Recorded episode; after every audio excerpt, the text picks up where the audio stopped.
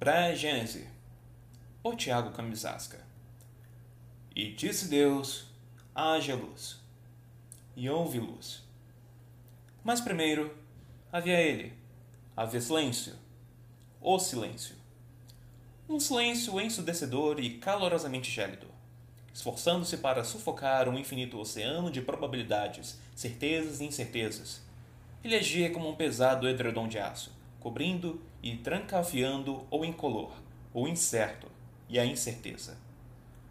Nem escuro, nem claro, nem frio, nem quente, nem benigno, nem maléfico. Contudo, a trindade de probabilidades era um infinito por si só, transcendendo assim qualquer espaço e qualquer tempo, qualquer expectativa e falta dela. O infinito ansiava profundamente por eclodir, e com isso, com isso, silêncio não conseguia lidar. Ansioso, o infinito levantou as pálpebras e abriu a boca. O silêncio rachou.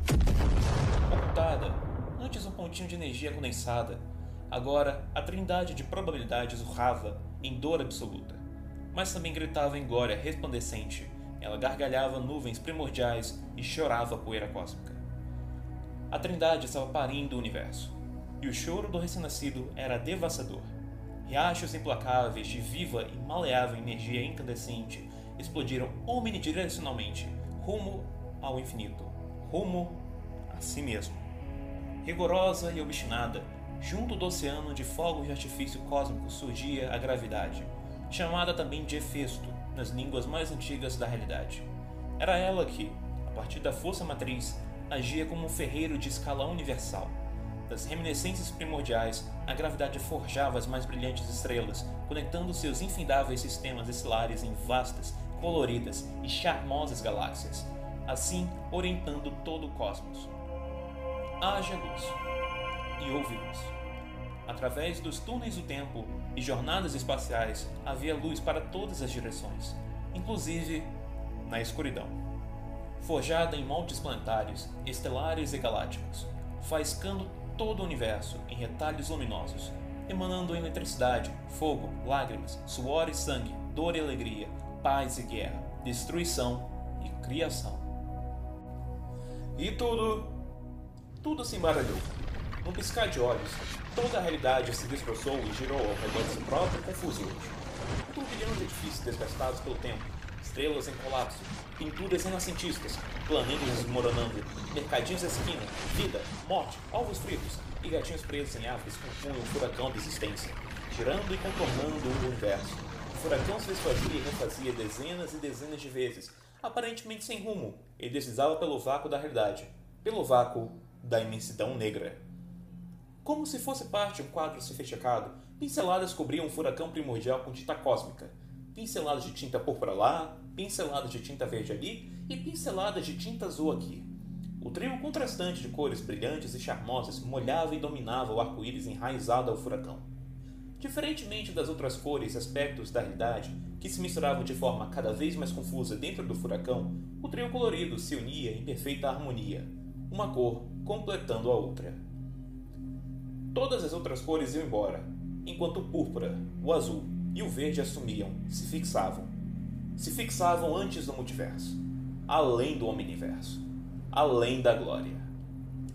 Trazendo consigo o ressoar escandaloso de mil táxis, uma prateada cápsula emergiu dos resquícios do forte espaço temporal e materializou-se com firmeza naquele plano além das dimensões. A harmoniosa ópera clássica soava de dentro da cabine, aos poucos encolhendo-se em silêncio, conforme os motores da máquina do tempo esfriavam. Então, silêncio Silêncio absoluto. Foi quando a porta do cilindro luminoso doce vapor fora cuidadosamente aberta. Distorcida por mistos entre neve e vapor, saiu da nave uma alta e misteriosa figura bípede. Cobertos por botas enegrecidas, seus pés tocavam a terra firme em passos cautelosos. Ninguém nunca foi tão longe. A voz do homem era metódica, rouca e gelada. Ninguém nunca conseguiu ir tão longe. O piloto o inspirou, enchendo os pulmões com ar rarefeito provindo da energia cósmica e transcendental em seu mais puro estado. Era aquilo que aquele plano era: energia além infinita, transcendendo todos os deuses, todas as dimensões, entidades, potências e todo o resto. Yggdrasil, sussurrou, admirando a paisagem florestal. Diante dos costumes, tradições e estados facultativos do piloto, as energias foram interpretadas como literalmente colossal e infinita floresta. Ele havia pousado sua tarde em um galho retorcido e de consistência gelatinosa, mas firme. Um galho imenso que se estendia por quilômetros de distância, só mais um em meio a trilhões de outros galhos, tão ou até mais retorcidos que o dele. Em escala, o piloto e sua nave não passavam de cupins, se comparados ao tamanho daquele galho quem dirá da própria árvore. É um pequeno passo para um homem, mas um grande passo para um senhor do tempo. Mesmo sendo um homem costumeiramente racional e frio, ele não conseguiu deixar de lacrimejar em êxtase emocional. Suas mãos tremiam e ele suspirava sorrisos curtos. É você, é você, tão linda, infinitamente majestosa. Eu consegui. Você enxerga isso, não? Me quer aqui. Por qual outra razão me deixaria vir tão longe? Precisa de mim. Precisa de mim. Eu preciso disso. Deslumbrados, seus olhos esmeralda encaravam a casca esbranquecida e levemente translúcida da árvore gigante. Ele observava, atento, a seiva púrpura bombeada através das veias cardiovasculares. Era o fluxo cósmico transcendental, mantendo a árvore viva. Minha árvore cabalística. Meu maravilhoso multiverso Agora agachado, o Senhor do Tempo passeava palma da destra sobre a casca macia, porém impenetrável. Sentia seus relevos afiados picando-lhe a mão. Sentia o pulsar de cada um dos trilhões de universos presentes nas raízes, galhos e folhas daquela árvore. Maravilhoso, contudo, imperfeito. Mas não se preocupe. Não, não, não, não, não. Eu vou te tornar impecável. Eu vou te tornar impecável. Cada detalhe minucioso será rearquitetado rumo à perfeição absoluta. Rumo a mim mesmo. Seus passos e toques causavam rachaduras no galho, que iam se propagando por toda a gigantesca árvore. A mera presença daquele homem causava ondas de distorção espaço-temporais por todo o multiverso, sobre o qual ele caminhava. Eu sei, minha querida. Eu sei que dói. Mas, após meu trabalho aqui, Nunca mais vai doer. Nunca mais.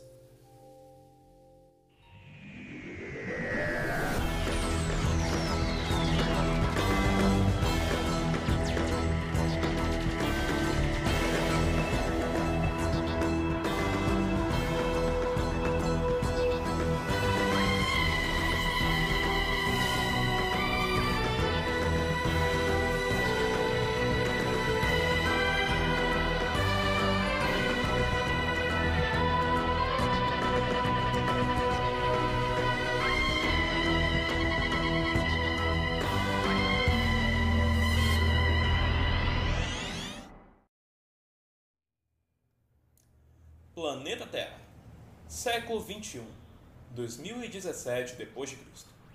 Acompanhadas por vendavais espaço-temporais, as dimensões externas da adorável cabine telefônica policial dos anos 60 materializaram-se em terceira dimensão. O azul amarelo da Tardes logo fora fixado sólido em cores e estado material, 12 centímetros acima da famosa e pontiaguda Torre Dourada, o Big Ben, ou Elizabeth Tower, para os íntimos. Em um sonoro estilar de dedos, as portas da máquina do tempo foram destrancadas e gentilmente puxadas para dentro, seguindo assim as magnéticas instruções do piloto. De seu introcromado e pulsante energia laranjada, desceram dois pares de pernas humanoides agitadas. O par da direita vestia longos e escuros sapatos vitorianos, enquanto da esquerda usava desgastados tênis azuis esverdeados. Esse par, com certeza estando muito mais receoso do que o outro. Enfim, sentados na beira da tarde, o rabugento professor e sua aluna imperativa balançavam as pernas por entre as correntes de vento. Está trêmula? Notou o doutor, com a boca cheia de sorvete pêssego. E pálida? Jura? Bill soa frio. Obrigada por notar. Se for pelo sorvete, não vou te dar o meu. Não, doutor. Irritada com o aso sarcasmo do viajante do tempo, Bill franziu o senho em indignação. Não é pelo sorvete. Você sabe o que é. Já sei. Ele engoliu mais uma porção de sorvete e continuou. Depois, nessa última aventura, você percebeu? E sim, uma hora ou outra, acontece com todos que viajam comigo. É a minha sina, sua sina. Esse sentimento de inveja do meu luxuoso e jovial cabelo. Lamento, não há nada que eu possa fazer. Meus cachos castanhos causam isso. É uma reação natural. Cachos castanhos? Que cachos castanhos? O doutor fechou a cara, suspirando e lamentando o fato de nem todos notarem o castanho enraizado no grisalho de sua cabeleira. É mais uma dessas suas piadas ruins para me extrair do perigo? Em sinal de desaprovação, o doutor arqueou as grossas, ranzinhas e prateadas sobrancelhas. Tudo bem interpretar como piada. Mais ruins? Faça-me favor. Ele pensou. A altura, então. 96 metros aqui, de cima, até o asfalto das ruas de Londres. E desde quando isso é suficiente para te assustar? Deixa eu ver a DGL de Bill? E aquele sorvete de ansiedade com coragem não me fez lá muito bem. A reação não me deu nada além de náuseas. A culinária do século 23 é mesmo fascinante, não é? O do tempo arremessou a casquinha, ainda transbordando-se de pêssego, dentro de sua boca feroz. Mas não era uma boca cheia de castanhas que o iria impedir de continuar falando. Carregava consigo o hábito de falar enquanto come. Fascinante e estúpida. Como se os humanos já não fossem criaturas suficientemente problemáticas no âmbito emocional. Ainda por cima, criam sorvetes que literalmente conversam com seus neurotransmissores. Na moral, Bill arregalou os olhos diante da hipocrisia do doutor ao passo em que ele franziu o senho diante da gíria que a garota deixou escapar. Você comeu um pote inteiro de sorvete de felicidade com chocolate e ainda saiu da sorveteria com uma casquinha de pêssego. Não acha que é um pouquinho hipócrita? Não. Minha biologia não é humana. Eu sei manter minhas emoções sob controle. O doutor desviou o olhar. O final da frase não era tão verdade quanto ele gostaria que fosse. Enfim, vai me perguntar ou não? Hã? Te perguntar? Sim, Perguntar, meio que essa coisa. Não nego, mas. Tá, lá vai. Doutor quem? Não essa pergunta. Sorriu de canto. Adorava ouvir essa pergunta desde que era um adorável vovô, correndo por aí com suas longas madeixas loiras. Talvez os outros as enxergassem como grisalhas, mas ele se lembrava delas sendo loiras. Outra. A primeira que passou da sua cabeça no momento em que sentamos aqui. Ah, tá, saquei. Se eu cair? Essa também não. O doutor parece indignado. Algo mais interessante. Mais interessante? Agora quem estava indignado era Bill. Agora eu quero saber. E se eu cair, doutor? Morre, provavelmente. Morro? Simples assim? A não ser que você seja feita de borracha, ou seja indestrutível, ou tenha capacidade de regenerar todas as células do seu corpo. Sim, simples assim. Não se preocupe, já passei por isso. E o processo é quase indolor. Passou? Indolor? E como o diabo você sobreviveu? É tudo tão rápido, mal dá para sentir a coluna vertebral se partindo e a maioria de seus órgãos se internos estourando com balões d'água. O doutor sorriu, uma falha tentativa de parecer positivo. E, ah, eu não sobrevivi. Mas, em troca, sai de lá com um belo e novo penteado. Tem pontos positivos em tudo. Não sobreviveu? Claro que não. Bill coçou sua chamosa cabeleira, intrigada. Meses atrás, jamais teria acreditado mas depois de tantas aventuras, ela vinha começado a aceitar o quão intrinsecamente impossível aquele velho homem era. Sabe, doutor, às vezes você soa e parece profundamente humano, mas tem vezes que parece tão distante de nós, da humanidade geral, em qualquer aspecto. É óbvio. Qualquer senhor do tempo está muito além da limitada compreensão humana. Uau! Tanto quanto seu egocentrismo. Acredite, já tive fases bem piores. O doutor simulou uma ligeira expressão de desgosto lembrando-se da longínqua época em que usava vaidade líquida como gel para manter o topete espetado. Crise de meia-idade, suponho. Ser seu tempo tem crise de meia-idade? E espinhos durante a adolescência. Aprender a viajar no tempo, mas não a lidar com hormônios. Não me parece mais tão avançados assim. Não é tão simples assim. Ele puxou as pernas para dentro da cabine e se levantou enquanto dava uns tapinhas no seu casaco de veludo preto. Numa falha tentativa de desamarrotá-lo. Longa história. Entra. Vamos descer. Mas eu amo longas histórias. Bill entrou às pressas, pouco antes das portas se fecharem. Animada, a luz usou pela passarela prateada até o console da tarde. Você que me contar. Não. O experiente piloto tirou a manivela interligada ao console, tirando a tarde do estado de suspensão e a fazendo escorregar alguns blocos dimensionais pela cascata do espaço-tempo. Muito longa, e sinceramente, você não entenderia a maior parte. Ok, você acabou de me chamar de Jota? Potts cruzou os braços e franziu senho. Não, chamei de humana. Ele parou para pensar. O que costuma significar a mesma coisa. Você tem um ponto, mas me ofendeu mesmo assim. Eu só fui sincero. Doutor! Ofendi. Desculpa. Desculpa. Ela deu um singelo sorriso. Com uma condição. E qual seria? O doutor revirou os olhos. Me contando a história. Então vai continuar brava. Porque eu não pretendo contar.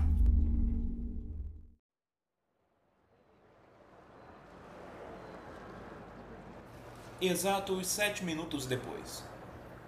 Com a Tardes estacionada em um beco algumas quadras atrás, o doutor, que terminava de contar a história, e a Bill caminhavam lado a lado pela enferrujada e mal cheirosa ponte do rio Tamsa.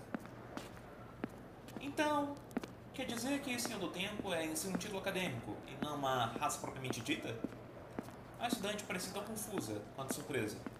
Essa é uma explicação absurda. Porém, pode-se dizer que sim. Essencialmente, como indivíduo pertencente a uma raça, eu sou galifreyano. Faz sentido. E o título é recebido depois de finalizar os estudos na academia? Ah, academia. E sim. A academia, claro. E mais de um século estudando para se tornar o senhor do tempo. Vale a pena? Só se você quebrar a maioria dos protocolos e regras depois de se formar. O doutor deixou um sorrisinho malandro escapar. Caso contrário, é entediante. Se senhores do tempo são todos aqueles que terminam os estudos nessa Hogwarts espacial, Bill parecia verdadeiramente pensativa. Então existem senhores do tempo de outras raças? Tipo, sem seus galifreanos? Meu povo não é lá tão amigável e gentil com outras espécies. Quanto menos inclusivos. Parecia haver traços de decepção no timbre do viajante. Também não são os melhores diplomatas. Poderiam ser, mas à medida que o intelecto se desenvolvia, também o fez a soberba. Ah! Bill passeava mão canhota pelo corrimão da ponte, desapontada. Sem senhores do tempo de outras espécies?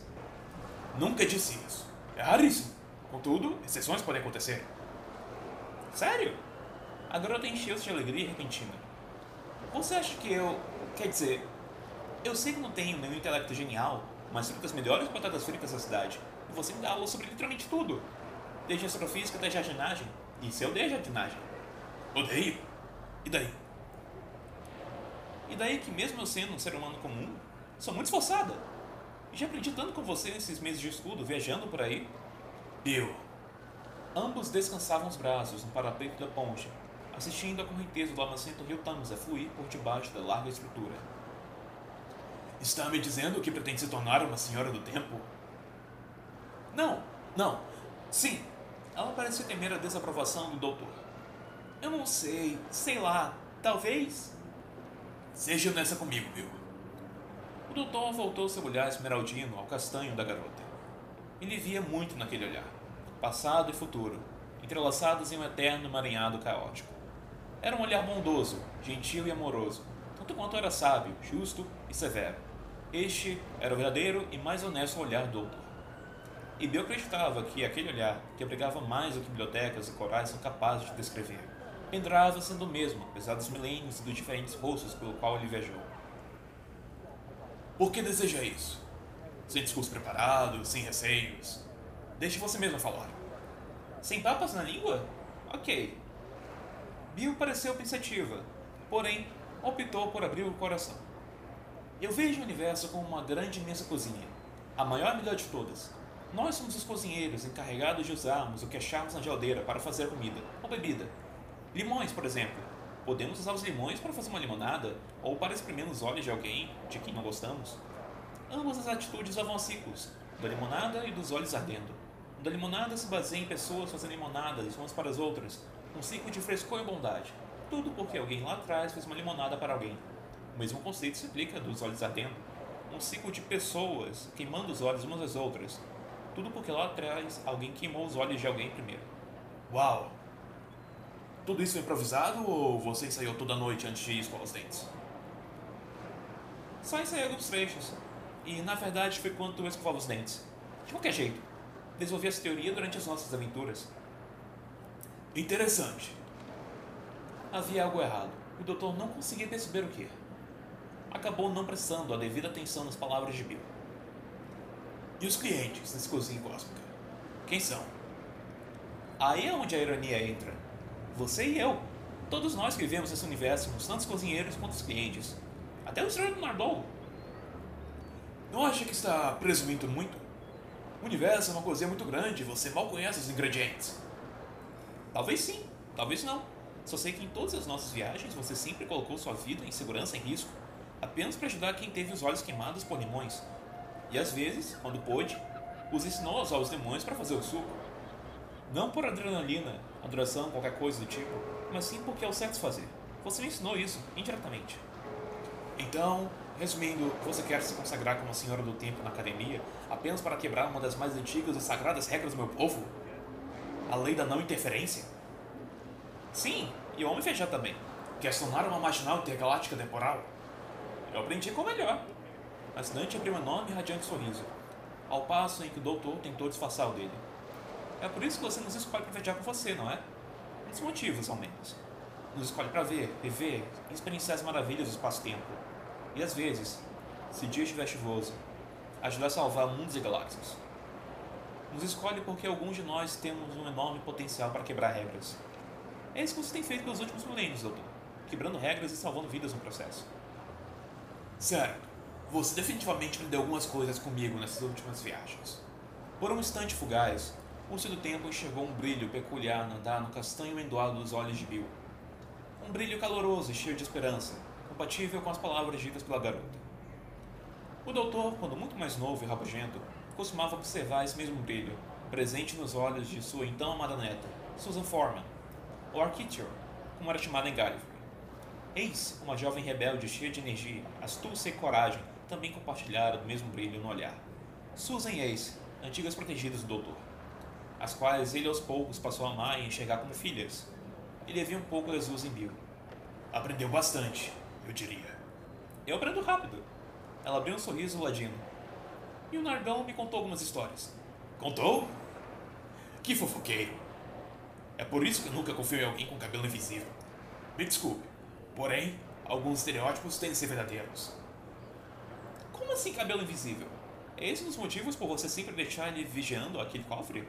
Porque se sim, Bill notou algo anormal. O anormal mais inesperado que ela jamais viu. Algo que ela jamais ousou imaginar. O doutor estava chorando. Sem mal ele próprio notar. Exatamente duas lágrimas, dignas de serem eternizadas como pingentes, saíam de seus olhos e escorriam através de seu rosto ressecado. Doutor? Está bem? Os olhos do doutor ardiam, enchendo d'água. Não por emoção. Ardiam como se alguém ou algo houvesse picotado dúzias de cebolas bem embaixo do nariz dele, sem que ele ao menos percebesse. Havia algo de definitivamente errado com tudo e todos, com todos os lugares, em todos os tempos, com exceção da dupla de viajantes espaço-temporais. Em seu âmago ele sabia, ele sentia, contudo, não conseguia encontrar a maldita resposta. A maldita resposta, ele pensava. Seus velhos pulmões entraram em vagaroso processo de asfixia, começando a sufocá-lo. Por sendo tempo, sentia como seus ductos respiratórios estivessem sendo entupidos por toneladas de cinzas originadas no mais terrível e caótico dos incêndios. Ele sentia seu próprio interior esmagando a si mesmo, sangrando, queimando, entrando em colapso. Silêncio. O doutor caiu de joelhos e piscou múltiplas vezes. Olhando de lado para o rio Tamisa, ele notou. Não só no rio Tamisa, mas em tudo que o cercava. Ele finalmente entendeu e encontrou a resposta. Descobriu que estava errado. Doutor! Bill estava em pânico, desesperado e prestes a eclodir em lágrimas. O que está rolando? Bill, o doutor arfava, parecendo exausto. Chore, chore e pisque. Você tem que chorar, tem que piscar. Hã? Chorar? Ela estava confusa, repentinamente tomada por indignação. Não entendia por que sentia aquilo, nem o quão cruciais as palavras do seu tempo. Piscar? Eu sei que todos seus instintos estão implorando para que você não pisque. Timbre do doutor assumiu um tom acolhedor, mas bem autoritário. Que cada centímetro do seu corpo está borbulhando, te mandando não chorar seus neurônios, de joelhos, clamando para você não fazer nenhum dos dois. Mas você tem que piscar. Bill, você tem que chorar. Confie em mim. Doutor, eu. Pode ardir em dúvidas, em confusão. Por um lado, ela sabia que deveria seguir as instruções do doutor. Contudo, seu corpo aprisionava em negação. Não posso. Não consigo. Lembre-se dos seus piores momentos. A morte de sua mãe, o sentimento de abandono, a repressão, o racismo sofrido, seu coração sendo estilhaçado, vez por vez. Todas as vezes que chegou próximo do abismo. Relembre tudo isso. Bill, reviva a dor. Se permita machucar e sofrer. Potts, que antes estava prestes a explodir em lágrimas, agora estava prestes a explodir. E lembre-se, lembre-se também dos bons momentos. O dia em que achou a foto da sua querida mãezinha, o primeiro amor verdadeiramente correspondido, o autógrafo de um ídolo inalcançável, os bolos de aniversário, seu filme favorito, seu primeiro planeta alienígena e também do primeiro planeta que ajudou a salvar. Relembre esses momentos maravilhosos, reviva todos eles, cada aspecto deles. Deixe a vida fluir através das suas sinapses. Deixe esses sentimentos apossarem-se de você. Se permita viver. Bill Potts, e em seguida, se permita piscar.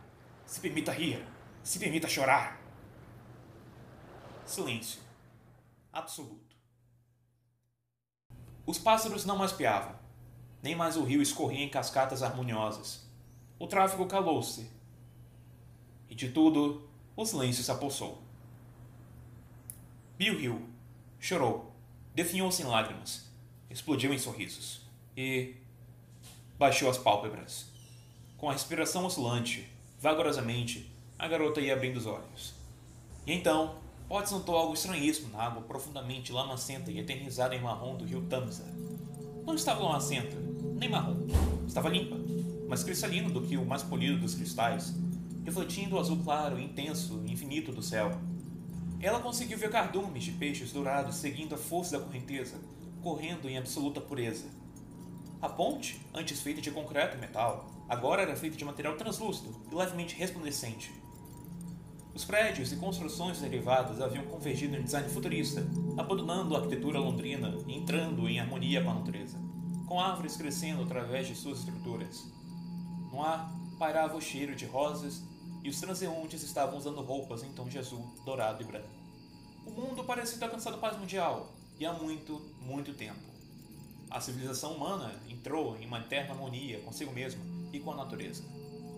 Aceitaram suas inúmeras diferenças e aprenderam a prezar pelo pacifismo, tendo a importância de suas sagradas vidas como o pináculo mais importante da sociedade, agora reinada pelo amor próximo e governada por justiça incorruptível. A sociedade ideal o mundo perfeito. Um paraíso utópico. Doutor! A garota estava maravilhada, em êxtase, porém, sabia que aquilo não estava certo. Isso é. Você sabe que não, Bill. O doutor suava, levantando-se com a ajuda de Potts. Não é uma ilusão. Não estamos aprisionados em alguma Matrix ou qualquer coisa de sonho controlado. Então, Bill aspirou, apreciando as fragrâncias presentes no ar tão cheirosas quanto a borda da saia de uma deusa. As pessoas. Essa paisagem divina. Isso tudo é real, doutor? Não por muito tempo. Contudo. Ele parecia incerto. Afinal, era uma situação de extrema delicadeza. Sim, é tudo tão real quanto você e eu. O seu tempo andava em passos lentos, com o braço esquerdo apoiado nos ombros de Bill. Uma estrondosa dor de cabeça vinha esmagando os pensamentos dele fazendo companhia às dores ácidas que se apossaram de suas sinapses e correntes sanguíneas. Vou levar você de volta para Tardes. A garota estava desesperada, mas não deixava transparecer. Sabia que, apesar das aparências, o mundo estava ruindo e toda aquela situação era uma bomba relógio prestes a estourar. E para melhorar, seu professor e amigo, a pessoa a quem ela mais admirava, estava nitidamente passando mal e segurando-se para não se contorcer de dor. Aguente firme. Sempre aguento. Honestamente, já tive dias piores. Claro que teve.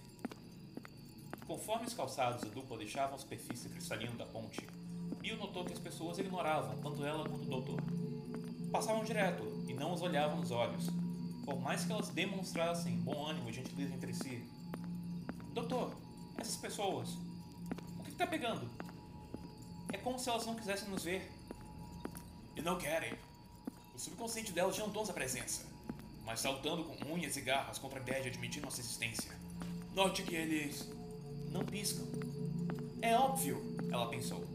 É o que aconteceu contigo, comigo. Somos intrusos na realidade deles. Como viemos parar aqui? Não viemos. O doutor falava pausadamente, recuperando o fôlego entre as sílabas. A realidade foi destroçada. Espaço, tempo, reestruturados. Mas continuamos aqui. E de repente, uma lâmpada se iluminou na mente de Bill. Viajantes do tempo! Somos viajantes do tempo, logo somos imunes. Na verdade, não. Seus cansados olhos esmeralda olharam fundo na alma da garota. Era de se esperar, e até óbvio.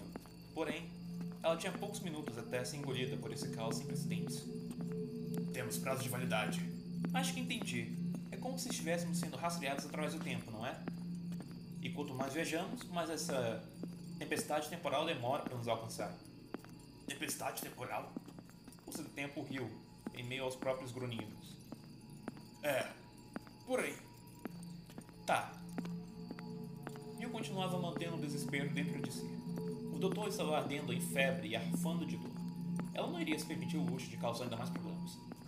Isso tudo que tá rolando, como é que pode? Tipo, não deveria ter um pessoal encarregado de punir quem viola as leis do tempo? Ou só, sei lá, pedir que esses desastres aconteçam? E tinha, ou tem, é confuso.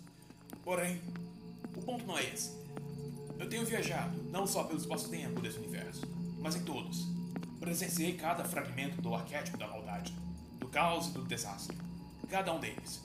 Estive e estarei em cada época, em cada lugar. Vi a concepção, o nascimento e a queda de tantas coisas, mundos, pessoas e deuses. Mas isso? Isso eu de fato nunca vi. Nunca presenciei algo dessa escala. É algo além de qualquer espaço e tempo. Além do. É algo além do universo. Isso explica o motivo de você estar nesse estado? Terminavam de atravessar a rua, caminhando em passos apressados. Sente suas veias, né? Tudo sendo alterado. É ainda pior. Lembra quando te contei dos ceifeiros? Mais ou menos. A garota esforçou-se para lembrar. Aquelas gárgulas, né? Monstros que podem aparecer caso um ponto fixo do tempo seja corrompido. A essência é essa. E aí? Você acha que eles vão brotar aqui? Ou ir atrás do culpado? Bill parecia mais aliviada com a segunda opção. Esse é o problema. Não há pontos fixos no tempo corrompidos. Foram todos substituídos. Os que agora existem sempre existiram. Antes que Bill pudesse processar as informações, as paredes voltaram a rachar e as dimensões a estremecer em uníssono estrondoso. O mundo que antes era paraíso torna-se o inferno. As harmônicas construções futurísticas tornam-se ruínas. A natureza padece, uma arquitetura greco-romana ergue conjuntos de edifícios das cinzas à realidade anterior. Era Londres, agora dominada por um fascismo ainda mais agressivo do que o nazismo. Os transeuntes da rua foram corrigidos como se fossem erros de computador, adquirindo aparência ariana no instante seguinte. Aqueles que antes caminhavam ali por serem de diferentes e frutos da miscigenação nunca haviam chegado a nascer. A dor de cabeça sentida pelo doutor era inimaginavelmente excruciante, ao ponto de derrubá-lo contra os tijolos imundos da tela onde ele e Bill se encontraram. Doutor! Ela se ajoelhou ao lado dele, tentando conter as lágrimas. Doutor, por favor, mas com as esquinas chegamos a tardes. O senhor tem que. Arrebentando as cordas vocais em sacodes desesperados e agonizantes, o doutor uivava urros ensurdecedores de dor. A visão turva não conseguia distinguir os arredores, enxergando apenas borrões e voltos em névoa. Seja forte, por favor. Ela começou a erguê-lo em seus braços, quando da opacidade densa do beco sai uma figura areana trajada em uniforme militar. O choque fora instantâneo. Com exceção dos gemidos de dores do doutor, não havia qualquer palavra ou som daquele beco, nenhuma palavra entre o soldado e a garota. Apenas uma linha direta estabelecida entre olhares, dizendo um ao outro o que imaginavam saber. Rígido, o soldado via Bill uma criatura subhumana, nojenta e imunda. Para ele, a garota valia tanto quanto o mais apodrecido dos lixos. Aos seus olhos, Potts era uma abominação inaceitável. E para piorar, interpretou que o pobre velhinho em agonia no chão sujo era vítima de algum ataque violento de Potts. E ela sabia disso. Descobriu pelo olhar. Descobriu que apesar da realidade estar se distorcendo e ninguém está conseguindo enxergar com clareza, algumas pessoas possuíam tanto ódio em seu coração que mesmo em meio a um mundo embaçado pela dilatação espaço-temporal, elas eram capazes de personificar e enxergar aquilo que mais odiavam. Esse é o poder do ódio, do fanatismo desmedido, distorcer, calçar mentiras em prol da própria linha de raciocínio. E ela sabia. Deus, como ela sabia. Sabia no momento em que os olhos daquele soldado passaram sobre ela. Não tão depois, o homem sacou de seu codre um revólver engatilhado. Fez-se silêncio ainda mais profundo. Bill abriu os lábios ressecados para tentar dialogar e Bruno, fervendo impulsividade, espremeu o gatilho três vezes. O cão da arma exalava fumaça. Os pássaros piaram e assaram o voo. Os ratos se desesperaram e fugiram.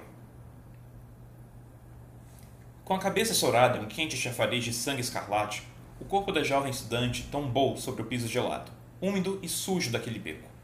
Miolos e esguichos de sangue pastoso misturaram-se às poças d'água, tingindo jeans da agora cadáver em um rubro fantasmagórico. Bill Potts estava morta.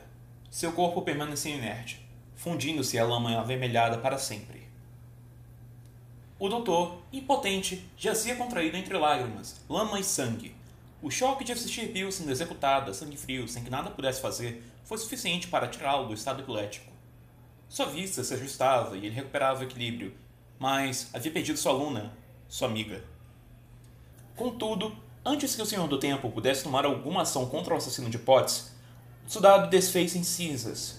Não só ele, também a viela e os edifícios ao redor desfizeram-se, em construções desmoronadas e corridas. Do céu caíam torrentes gélidas, acompanhadas por Neve! O doutor reparou, esfregando-a entre os dedos. Toda Londres estava incrustada por camadas grossas de cinzas e neve. Aliado a isso, um cheiro azedo de radiação espetava as narinas e os poros do viajante do tempo. Inverno nuclear. Outra dilatação espaço-temporal. Concluiu. Preciso voltar até Tardes e rezar para que ela não esteja soterrada. O doutor focava nessa específica linha de raciocínio, tentando conter o desespero. Bill havia sido friamente assassinado e seu cadáver fora tragado junto da distopia anterior, mas não havia tempo algum para luto. Apesar do interior do Senhor Tempo arder em fúria e revolta, tais sentimentos não fariam nada além de distraí-lo de seu verdadeiro objetivo. Consertar isso! Cerrou os punhos, passando os pés apressados sobre alguns escombros. Eu vou consertar isso! Eu preciso! Eu tenho que consertar! As solas desgastadas escorregavam em pisos diferentes conforme a realidade universal era chacoalhada. O mundo inteiro transitava entre as mais variadas vertentes temporais, carros voadores cortando os céus prateados, chuvas meteóricas devastando a cidade em nuvens vermelhas de explosões. E ao centro, no olho desse furacão de possibilidades se cruzando e colidindo, um pequeno homem de cabelos grisalhos e jaqueta esfarrapada punha-se, incessante, a correr por aquele labirinto caótico. O Doutor. Destemido e implacável, ele avançava por entre as ruínas. Explosões gélidas, tiroteios interdimensionais e ventanias ácidas o seguiam realidade atrás de realidade, sem descanso. Encharcado em suor, não era só com dores e perigos externos que aquele homem tinha que se preocupar. Explosões o chacoalharam e jogaram pesadamente de um lado para o outro, quebrando-lhe e partindo-lhe alguns ossos. Tiros cortaram-lhe de raspão as pernas e os braços, e de suas feridas escorriam filetes de sangue escarlate. Porém, as piores dores eram as dores internas. Literalmente. Enquanto corria pelo campo de colisões, seu próprio esqueleto batalhava contra as chamas das mudanças bruscas nas correntes do tempo. Os ossos rachavam contra a mudança de densidade, largura e tamanho. Os órgãos ardiam em persistência, tentando se manter em seus devidos lugares, formatos e composições atuais. Toda a sua estrutura óssea e muscular guerreava contra forças maiores, se recusando a mudar. Se doutor se desse só por um breve instante, todo o seu corpo seria destruído e reconstruído dúzias e dúzias de vezes, em contáveis aparências distintas. As oscilações dimensionais estavam graves ao ponto de apagarem doutores do passado do futuro.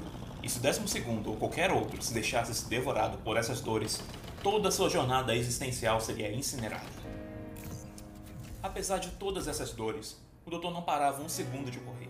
A necessidade de consertar todo aquele caos era muito maior do que qualquer obstáculo, e ele possuía plena ciência disso.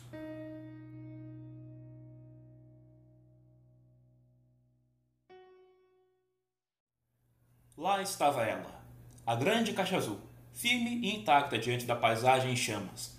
O seu do tempo sentia sua mão canhota tremer, segurando em um aperto firme a enferrujada chave da cabine telefônica. Seu exterior podia estar ileso, contudo, a Tardes, além de uma máquina, era também uma entidade conectada ao espaço-tempo e ao doutor, e tão viva quanto o próprio. Ela sentia as dores das infinitas probabilidades colidindo e convergindo em um apocalíptico multiverso compacto a sentia afetar e torturar seu piloto junto dela.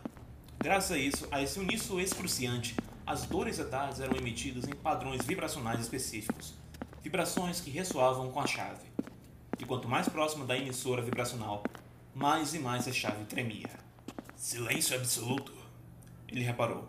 O sino de claustro, apesar de inúmeras realidades estarem sendo dizimadas, não está tocando. Deveria tocar. Sempre que ameaças de proporções similares a essa. A não ser que. Não! Expressões de desespero e incredulidade apossaram-se das feições velhas do doutor. Não! Não pode ser! Não! Seus dedos calejados esmagavam as teclas multicoloridas fixadas ao console da Tardes. Moviam-se em velocidade assombrosa, quase sobre-humana, tentando acompanhar a velocidade em que seu raciocínio desempenhava cálculos extensos e incompreensíveis. Uma vez que os sistemas de navegação, controle auxiliar e comunicação foram entrelaçados, com um mero puxar de alavanca, o doutor será capaz de impulsionar a central de banco de dados da espaçonave a procurar rastros que indicassem a origem de todo aquele caótico cenário espaço-temporal. Em cada um dos milhões de pontos fixos subsequentes, a própria consciência da máquina do tempo agia, averiguando em busca de qualquer vestígio que desse pistas sobre a localização das forças que originaram todo aquele inferno. Contudo, caso a teoria do doutor estivesse certa, somente caso seus pensamentos pessimistas se confirmassem. Sem tempo para devaneios, bufou sem do tempo. Tenho que arrancar você dessa zona. Ele conversava com a Tardes, em vãs tentativas de espiar o seu nítido nervosismo. Me perdoe por isso, mas se prepare para perder os quirinhos. O doutor pressionou alguns específicos botões quadrados do console e a nave chacoalhou furiosa. Seu piloto havia acabado de incendiar e destruir metade das bibliotecas e lanchonetes presentes no interior da tarde. Tudo para sobrecarregá-la energeticamente. Ei, não discute em mim. Temos que trabalhar juntos, se quisermos armar essa bagunça. E na melhor das hipóteses, sobreviver ao processo. Precisamos de mais energia do que o normal para dar partida. A não ser que você queira que sejamos esmagados pelo que quer que seja que esteja esmagando nossa realidade o rotor temporal girando, alavancas puxadas e gatilhos pressionados. Um salto complicadíssimo. A Tardes materializou-se em quarta dimensão e agora nadava com dificuldade por entre as cascadas do fluxo espaço-temporal. O universo estava ruindo, desmoronando em conjunto de seus infinitos passados, presentes e futuros. Por consequência, assim também se encontrava a dimensão que servia de principal caminho para a locomoção de qualquer máquina-tempo, embaralhada, inundada por tempestades caóticas e submersa por falhas. Independente do modelo, se fosse qualquer outra TARDIS ou qualquer outro piloto, ambos teriam sido consumidos e apagados pelos tsunamis quânticos que varriam todas as correntes do espaço-tempo no exato momento em que se levantava um voo. Porém, aquela não era qualquer TARDIS, mas sim um modelo antigo e ultrapassado. Era uma cabine telefônica policial, a nave do Doutor. E o Doutor não era qualquer piloto. Não, não era o pior dos pilotos, e muito menos o melhor. Porém, certamente o mais criativo e maluco deles. É uma jogada arriscada. O homem grisalho contornava o console da nave, correndo ao redor dele enquanto assinava dúzias de geringonças espalhafatosas. Talvez não funcione. Talvez seja expulso para fora da realidade. Embora, a essa altura, ser expulso dessa confusão não seria tão ruim assim. É claro, você seria estilhaçado e meu corpo incinerado de brinde. A taxa chacoalhou violentamente, quase derrubando o doutor. Ele ficou incerto se foram atingidos por raios cósmicos e tempestades lá fora se foi o temperamento raivoso da nave, respondendo ao seu instigante sarcasmo. Talvez duas coisas, pensou. Não é como se fosse a primeira vez que você corre o risco de ser reduzido a átomos. E em fato, você já até foi. Como já foi incinerado. Sorte minha que aquela loção com as papas fazia milagres. Ou eu teria um rosto diferente e sobrancelhas menos charmosas hoje em dia. A nave respondeu com alguns bips. Isso foi uma risada? O doutor arqueou as sobrancelhas e se permitiu rir junto, Lembra quando eu costumava te chamar de sexy? Aquilo sim era engraçado. Bom, pode ter sido na nossa última gargalhada. A nave soou outra série de bips, com um timbre mais interrogativo. E segurar onde? Concluiu o doutor. Pelos bons e velhos tempos. Travou a última alavanca. Jerônimo! A exclamação do Senhor do Tempo ecoou por todo o interior da sala central, que sacudia com violência doutor havia lançado a partes rumo às chamas, ao puro caos desordenado daquelas devastadoras tempestades cósmicas. A nave era bombardeada por descargas inimagináveis de energia destrutiva, açoitando-lhe com raios ferozes e tendenciosos a apagá-la da existência. Aguente firme! Ignorando as dores, o piloto continuava a ajustar alguns equipamentos do console e a pegar os certos com a nave. As pontas de seus dedos ossudos estavam queimadas e suas unhas rachadas, pois Taz exalava pura energia elétrica através de seus controles. Ao exponenciar sua genialidade e a loucura inigualáveis, doutor conseguira comprimir e condensar toda a energia que atingiu a nave em um colossal canhão energético. Só mais um pouquinho. Manivelas giradas e a TARDIS fora catapultada para os confins da existência. Silêncio.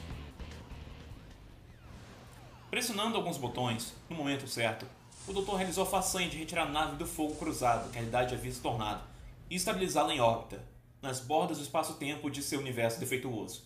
Parecia ser uma área segura, e provavelmente não iria durar muito tempo.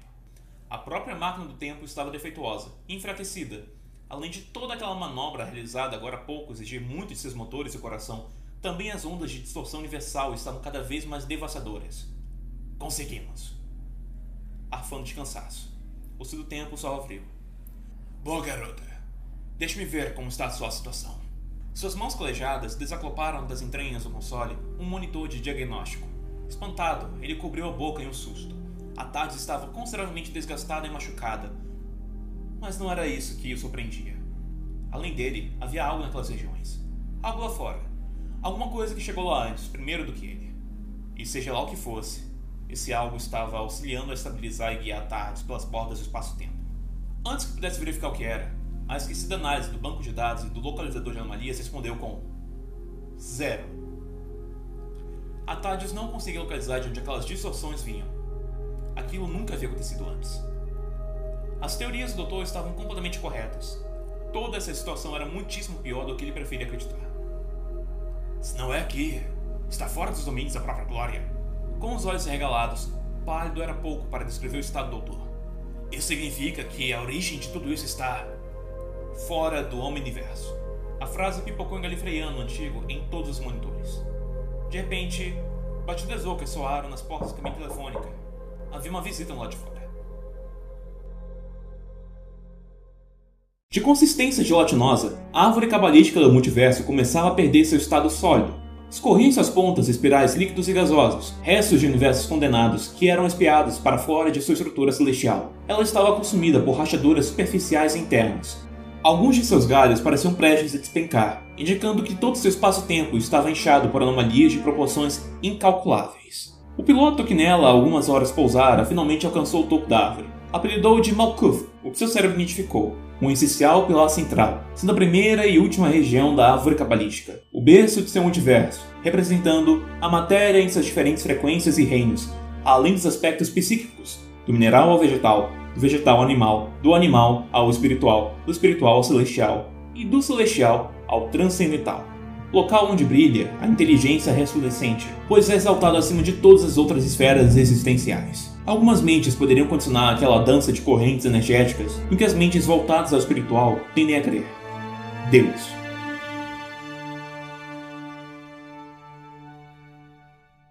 Há lendas mais antigas que os Eternos, sobre um tal de príncipe dos rostos ser o primeiro a chegar aqui. O piloto ri da ironia final. Ele não sendo tempo. Espero não ter chegado atrasado. Sutil, misterioso homem de dois metros de altura abriu sua bolsa e derrubou dúzias de cubos no chão. Pacientemente, pôs os cubos em círculo ao redor do pilar central. E ele observou. Observou seu reflexo no resplandecer do pilar. Enxergou e escutou o sibilar de sua natureza serpentinosa, contorcendo-se e esmagando toda a criação. Ele sorriu de canto, fitando as cicatrizes que decoravam seu pescoço e frações de seu rosto. Eram queimaduras. Apertando alguns botões de seu bracelete cor de bronze, ele dissipou o efeito do raio atômico, e os cubos se transformaram em dezenas de cabines prateadas, perfeitamente alinhadas ao redor da pilastra. Eram tardes, 66 delas, sendo mais exato. Sorridente, o piloto sentou no piso enrugado. Tinha textura e coloração similar de um cérebro humano. Suspirou contente e retirou uma garrafa de vinho branco da bolsa, servindo a si mesmo. Ah, eles estão vindo! Brindou ao nada, agradecendo pelo campo psíquico do local e sussurrar o esperado. Se divertia com a consumação do seu plano, porém, se aborreceu imaginar as dores que agora consumiam o multiverso. É necessário. Afinal, antes de houver ordem, há caos disse, brindando ao nada, saboreando o vinho. Dizem os mitos, e eu tendo a concordar com eles. Paciente, aguardava pela vinda da tempestade que se aproxima. Receoso, o grisalho seu tempo encarava a superfície madeirada das portas da tardes. Havia algo ou alguém lá fora que o havia auxiliando pelos últimos momentos da sua jornada turbulenta. A essa altura, em meio a todo esse caos que eu passei, é demais achar que algum velho inimigo meu se lançaria ao fogo só para me ajudar ou então matar com suas próprias mãos. Seus dedos desenhavam sobre a tranca. Na verdade, duvido que qualquer um lá fora tenha sobrevivido ao inferno que o universo está se tornando. E se existe uma chance de um trilhão eu estar errado, eu sei que nenhum deles chegaria até aqui. Ele destrancou a fechadura, ainda contido por resquícios da sua receosidade. Se algo ou alguém lá fora é louco o suficiente para lançar aonde me lancei, para tomar as mesmas atitudes que eu tomei, percorrer o mesmo caminho que eu percorri, só pode ser uma pessoa em específico. Só pode ser. Abriu então as portas. E a vastidão do vórtice temporal feriu-lhe os olhos com a luminosidade berrante. Havia uma bolha azulada, quase translúcida, protegendo ele da radiação e alimentando seus pulmões com oxigênio. O costumeiro campo de força que abrigava e protegia Tardes Contudo, havia algo de diferente. Estava menor, mais comprimido e com algumas rachaduras. Espantado, Doutor se tocou que pisava uma sutil ponte energética estabelecida entre a cabine telefônica anos 60 dele e outra idêntica, estacionada a 3 metros de distância. Duas táxis, flutuando nos confins do espaço-tempo. Rígido e de pé em extremidade oposta, havia alguém sobre quem o doutor tanto se perguntara há poucos momentos. Um andrógeno alto e esguio, de pele alva e cabelos dourados. Suas feições eram múltiplas, porém todas de natureza enigmática, apossadas por um firme e sobrenatural olhar. Era difícil encarar nos olhos. Havia um charme misto, com desconforto que nadava em suas íris heterocromáticas. Um olho difundido entre tonalidades de azul e cinza, enquanto o outro era coberto pela melanina amendoada do castanho. Mesmo encarando o dono de um só olhar, o doutor sentia encarado por duas pessoas ao mesmo tempo. Enxergava alguém misericordioso e bondoso no marrom dos olhos daquele ser, enquanto alguém justo e soberano no azul. Eu! O doutor mergulhou as mãos nos bolsos de seu casaco. Suas sobrancelhas grossas, como lagartas, permaneciam encarando as sobrancelhas maquiavélicas do andrógeno. Tinha que ser. Loiro de novo. Perspicaz. E permita apresentar-me a mim mesmo. A voz do desconhecido soou profundamente gélida e tão poderosa quanto o eclodir de mil trovões. Você pode me chamar de doutor. Contudo, é bom saber que eu não sou ao seu serviço. Ajudo-lhe em benefício dos meus próprios interesses. Mas Acho que isso você já possui a ciência, não é? Perspicaz, sorriu de canto. É sempre assim? Você é meu próximo? Quem sabe? Devolveu um sorriso torto, quase medonho. Se você tiver sorte. Espero não descobrir hoje. Ambos gargalharam. Não vai me convidar para entrar? Perdoe minha falta de etiqueta. O homem loiro terminava de abotoar os botões da manga destra de seu terno. Ele vestia uma roupagem curiosa, dominada por coloração bege bastante próxima da palha. Na verdade, o tecido terno em si parecia ser fruto da palha desfiada e madeira descascada. Fazia-o parecer um verdadeiro homem espontâneo.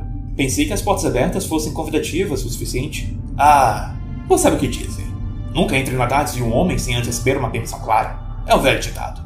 O doutor de cabelos dourados riu e adentrou-se a tardes, acompanhando logo atrás pelo doutor de cabelos prateados. De estruturação cavernosa, o interior daquela tarde era extraordinariamente distante de qualquer uma que o doutor prateado já tenha entrado. Suas muitas paredes eram compostas por retorcidas rochas negras, delineadas por contornos metálicos, que também se estendiam em passarelas e pontes através de toda aquela sala de controle labiríntica. Aquela ponte de plasma que você estabeleceu entre metades e a sua parece ser de fonte similar ao campo de força. Desprotege? Nunca fiz isso. Como fez? Deslocamento comprimido de fase? Basicamente. Os passos da dupla causavam ecos que se alastravam pela caverna cibernética. Somente tive de conter o escudo e dispersá-lo em outra forma de matéria. Poderia usar o mesmo conceito para estabelecer um link entre as Sotates e a minha, e assim rebocá-lo através do espaço-tempo? Próximo console quadriculado, o andrógeno travou as duas alavancas. A tarde estremeceu, indicando que ambas as naves estavam agora conectadas. Boa ideia! Gostou? Desse interior? Grisalho varreu os olhos pelo ambiente, desgostoso. O que você é? Um homem morcego ou homem das cavernas? Um simples eu não gostei já bastava. Andando ao redor do console, ele ia escolhendo minuciosamente qual a próxima peça para direcionar tardes. A pilastra central era um amontoado de cristais luminosos. Sua forte luz branca impedia a sala de controles de ser dominada pela escuridão. Tecnologia de refração interessante a desses cristais, não acha? A coloração emanada indica o estado da tarde. De fato, me soa má ideia substituir o sino do claustro por esses cristais. Acredite ou não, eu tive exatamente a mesma ideia alguns séculos atrás. O doutor misterioso puxou duas estranhas metálicas do console, uma torneira dupla, posicionando-a entre os controles da máquina, assim como essa fonte interminável de chá. Traga uma xícara nos seus bolsos? Nunca viaja sem elas. Mergulhou as mãos mais a fundo em seus bolsos, até tirar duas xícaras de chá decoradas com caricaturas de seus rostos antigos. Esses bolsos maiores por dentro sempre vêm a calhar. Não poderia concordar mais. Digitava receitas no teclado digital do console. Se me lembro bem, quando eu tinha o seu rosto. O sabor de chá favorito era masala chá indiano, fervido com leite e especiarias, canela, gengibre, pimenta e cardamomo, não? Surpreendentemente correto. Posicionou as xícaras abaixo das saídas da torneira, surpreso. Então, suponho que você finalmente arrumou um jeito de instalar e estabilizar os amortecedores? Pois não há como beber um chá com a tarde tremendo, tanto quanto costuma tremer. Ah, de maneira alguma eu instalei. O download das receitas fora concluído. Só mais divertido tentar pilotar a tarde enquanto bebo chá tentando não me queimar, sabe? Um simples sim teria bastado. Cruzou os braços. Touché, disse o homem espantado, com seu medonho sorriso torto presente.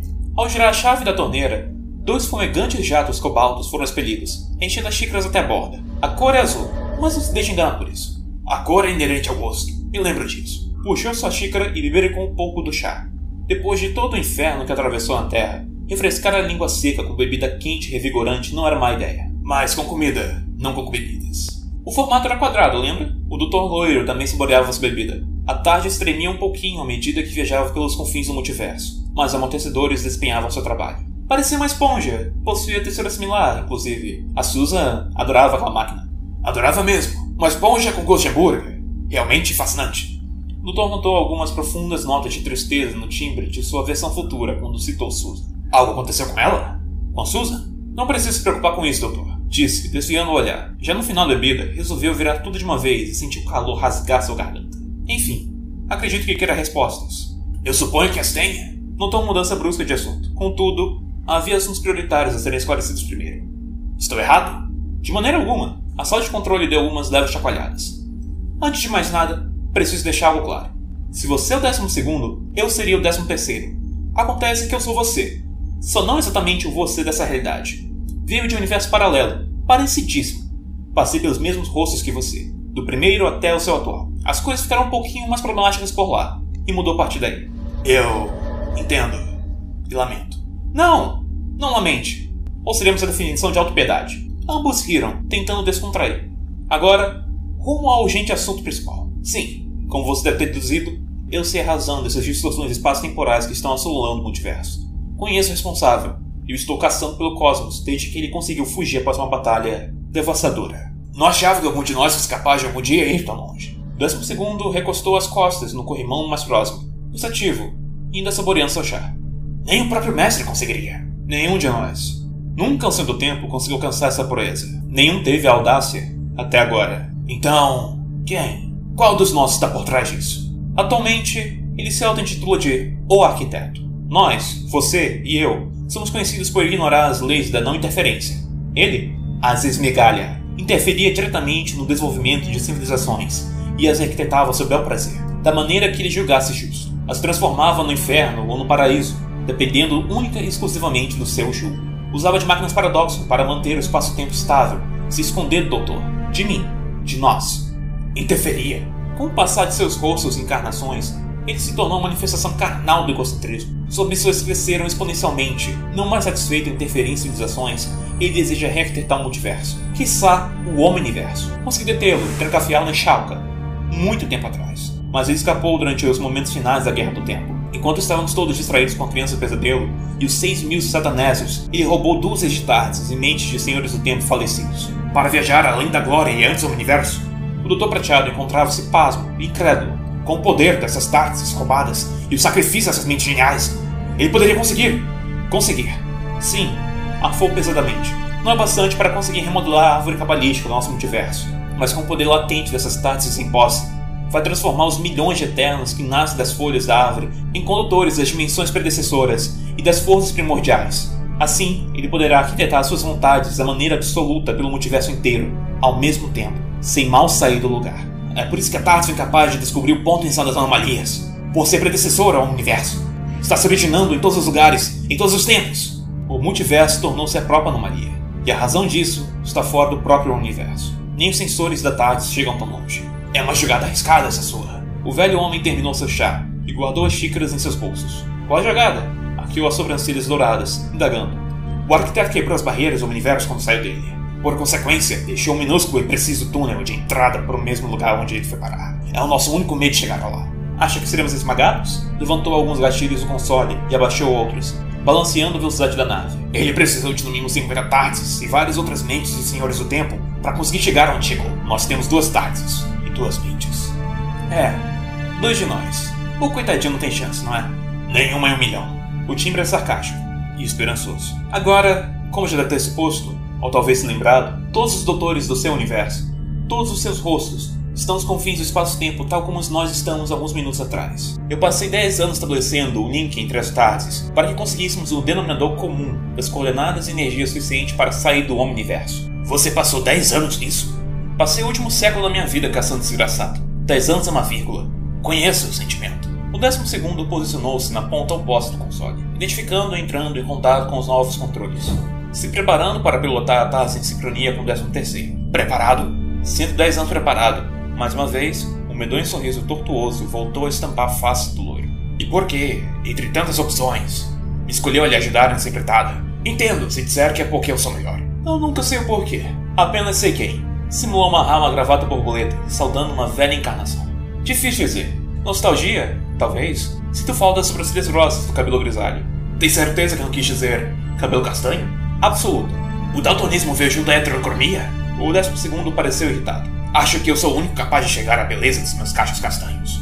No universo inteiro, provavelmente. O diálogo entre os dois desenrolava-se para vários lugares. Eles conversaram sobre como todos podem um dia descansar, menos eles, os doutores, nem mesmo na morte. Então, esse é o plano, firmou o décimo segundo, após uma série de acordos e desacordos que se desenrolaram em uma longa e esclarecedora conversa. Arriscado, definitivamente arriscado. Sorriu, uma última vez antes de aterrissarem na escuridão. Uma chance em um milhão de sobrevivência. Vale lembrar que eu não sou de me dar muito bem com outras versões de mim mesmo. É normal. Outros rostos costumam ter inveja das minhas sobrancelhas. Agora, recrutar e liderar um exército de doutores sobreviventes do multiverso parece mais insano quando dito em voz alta. Não é exatamente liderar, até porque eles são doutores, portanto, as criaturas com os egos mais inflados da existência. O andrógeno corrigiu. Vamos enviar um alô, implantar as coordenadas e requisitar a conexão entre as tardes de todos os doutores que conseguimos encontrar. Talvez eu envie uns cupcakes também. Simples. As chances nunca estiveram a nosso favor antes. Isso só torna tudo ainda melhor. Se segure! As tardes chacoalharam violentamente, mergulhando rumo ao desconhecido.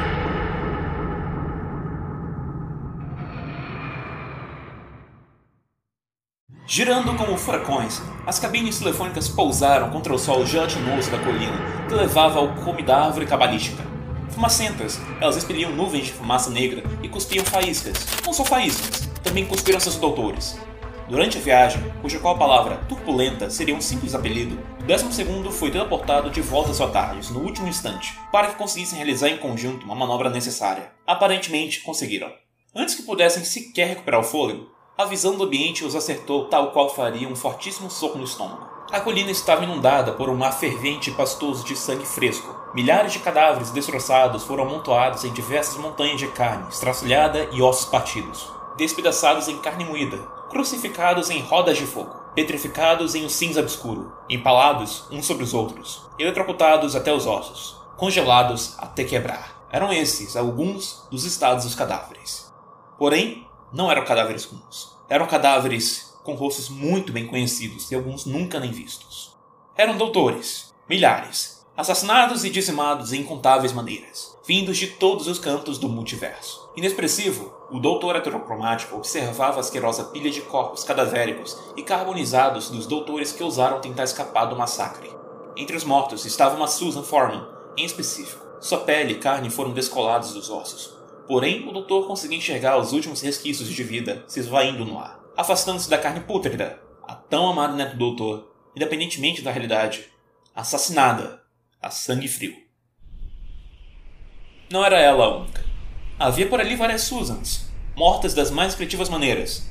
E não só Susans, vindos de todos os campos do multiverso, também mestres, romanas, claras e muito mais, mortas em seus cadáveres expostos em todo o campo, em seus universos paralelos, assumiram cargo outrora exercido pelos doutores originais. Alguns dos doutores mortos eram donos de pele reptiliana, outros de pele azulada e metálica. Havia inclusive algumas carcaças de Daleks, Cybermen, de Dooms e cadáveres de doutores que cheiravam a carne humana. O multiverso é vasto, tanto quanto as possibilidades bizonhas que dele afloram. Inebriado diante do cenário apavorante, um flash de memória causou arrepios ao 13º do doutor, levantando-o para o jardim de sua amada neta, onde plantavam as papoulas de milho antes que o rigoroso inverno ia embora.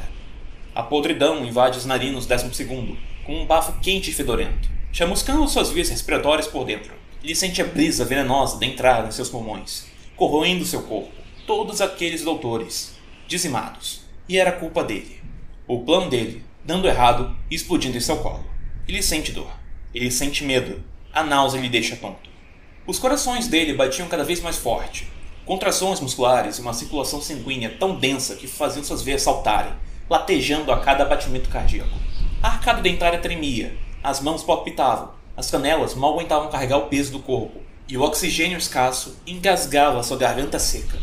Tudo foi transformado em pó, todos os odores, todos os universos, reduzidos a ciclos de destruição e desgaste que consumiram a si mesmo em manifestações impossíveis da própria morte. O multiverso estava morto. Pisando naquele solo rachado e exausto, o doutor sentiu o oceano de possibilidades inerte que a árvore cabalística havia se tornado. Dos cubos multidimensionais às pepitas de bronze, dos grilhões aprisionando cada detento que nunca existiu e que poderia existir, aos átomos de ferro no organismo de cada ser humano, das mais implacáveis ligas metálicas ao império de titânio e chumbo de Adolf Hitler. Uma corrente cósmica troava balando e fazendo titilar cada molécula existencial presente abaixo e ao redor do velho e cansado senhor do tempo. Ele podia sentir e vivenciar cada partícula e ato segundo do multiverso como suas próprias células. A raiva e o medo desse homem exausto poderiam vir manipular o adubo que as antigas realidades se tornaram, rumo a uma totalmente nova. A quanto. O olhar incrédulo do doutor pairava sobre o azul e o castanho daquele tão estranho homem. Há quanto tempo você tem arquitetado tudo isso? Muito tempo. Cuidadosamente, o doutor dourado caminhava sobre os cadáveres, tomando o cuidado necessário para não sujar suas botas com a carne deles. Meu último século de vida inteiro a mesma quantidade de tempo que eu levei para decifrar a equação que obrigou todas as tardes a entrarem em modo de autodestruição. Os danos colaterais das explosões geradas seriam capazes de destruir todo o nosso multiverso e despedaçar todo o universo, como as outras árvores dessa floresta estão intactas. Como ainda estamos aqui? Ah, doutor, não se faça de bobo. A árvore cabalística absorveu, ainda está aqui dentro. Apontou para o solo rachado. Basta redirecionar a energia e o conhecimento liberados na explosão para reparar suas rachaduras e consertar tudo. Isso é poder infinito além da glória, além de Deus. É, é assim. Você jamais suportaria. De fato. Contudo, eu tenho milhares de mentes de senhores do tempo mortos boiando por aqui. Não vê como toda essa realidade se tornou mais maleável do que o barro? Todos esses doutores mortos não estão nem mesmo aqui. Foram desintegrados na explosão, horas. Acontece que a manifestação de seus medos em seus últimos momentos foi tão poderosa que resultou em réplicas de seus cadáveres. Eu cheguei a achar por um momento que foi minha culpa, que eu os mandei para a morte que de alguma forma o arquiteto os havia derrotado, os havia vencido e os matado. E eu estava errado. Eles foram assassinados. Por você. No momento que eu te teleportei de volta para Sotardes, é, só precisei pressionar alguns botões. Mas você tem seu crédito no estudo. Eu não conseguiria pilotar as tardes sozinho até aqui, e demoraria o dobro do tempo para resolver os cálculos necessários. Então, além de você, não há arquiteto por trás de toda essa bagunça. Não mais. Enfiando as mãos nos bolsos da saia, Andrógeno sentou-se sobre o um pequeno monte de cadáveres petrificados. Houve, obviamente. Não sobreviveu às explosões. Ele esteve aqui, chegou a fazer tudo o que eu te disse. Escapou das minhas mãos, roubou dezenas de tardes e escravizou um punhado de mentes grefreianas. Não houve mentiras em minhas palavras, você sabe disso. Exceto pelo fato de você deixar escapar intencionalmente. Vê? Não mentira aí. Eu só não mencionei esse fato, que antecede a fuga dele. Você sabia que viria caso ele escapasse. Poderia ter parado ele. Poderia ter impedido a fuga todo o inferno que veio depois. Poderia sim, porém não o fiz. Ela iria preferir morrer sem mil mortes do que se traga dessa forma. Iria? Será? Será, doutor? Será mesmo? Quantas vezes você não fez isso? Queimar um sol para se despedir da Rose, contrariar as leis da vida e da morte ao tornar a Shiva imortal, colocar metade do universo em risco apenas para trazer sua melhor amiga, com destino selado, de volta da morte. O quão longe você iria para proteger aqueles que ama, doutor? Você sabe quem eu sou. Você sabe quem você é. E você faria exatamente o mesmo que eu fiz. Por isso me escolheu. Eu não me lembro, de alguma forma. Me fiz esquecer. Mas passei por um trauma que me fez ir quase tão longe quanto você. Certeiro? Além de trazer a Susan de volta, pretende fragmentar nossa realidade em universos paralelos, onde não teremos que passar pelo mesmo que quer que tenha te transformado nisso. Universos com mais esperança. Como passos de volta para a própria Tardes. E quando prestes a adentrá-la, adeus, doutor. A voz do andrógeno ecoou pela colina. Quando entrar no vórtice temporal, tudo será consertado e você estará em um universo mais feliz. Eu não faço ameaças, mas sou muito bom em cumprir promessas. E eu lhe prometo o seguinte: Uma hora ou outra, irei atrás de você, doutor. O semblante congelado em fúria entrou em sua tardes, que se desmaterializou pouco depois. Estou contando com isso. O décimo terceiro sorriu de canto, admirando a paisagem.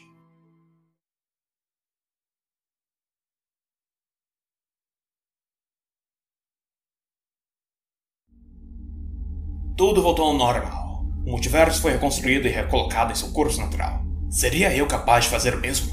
Se eu chegasse a passar pelo mesmo que ele passou, quantas regras eu quebraria? Quantas realidades eu colocaria em jogo apenas para curar minhas próprias feridas? Enquanto divagava, sentado na escadaria da Tardes, o seu tempo sentiu seu bolso vibrar. Era um bip da Bill, avisando que o doutor estava atrasado para as aulas. Ela está viva.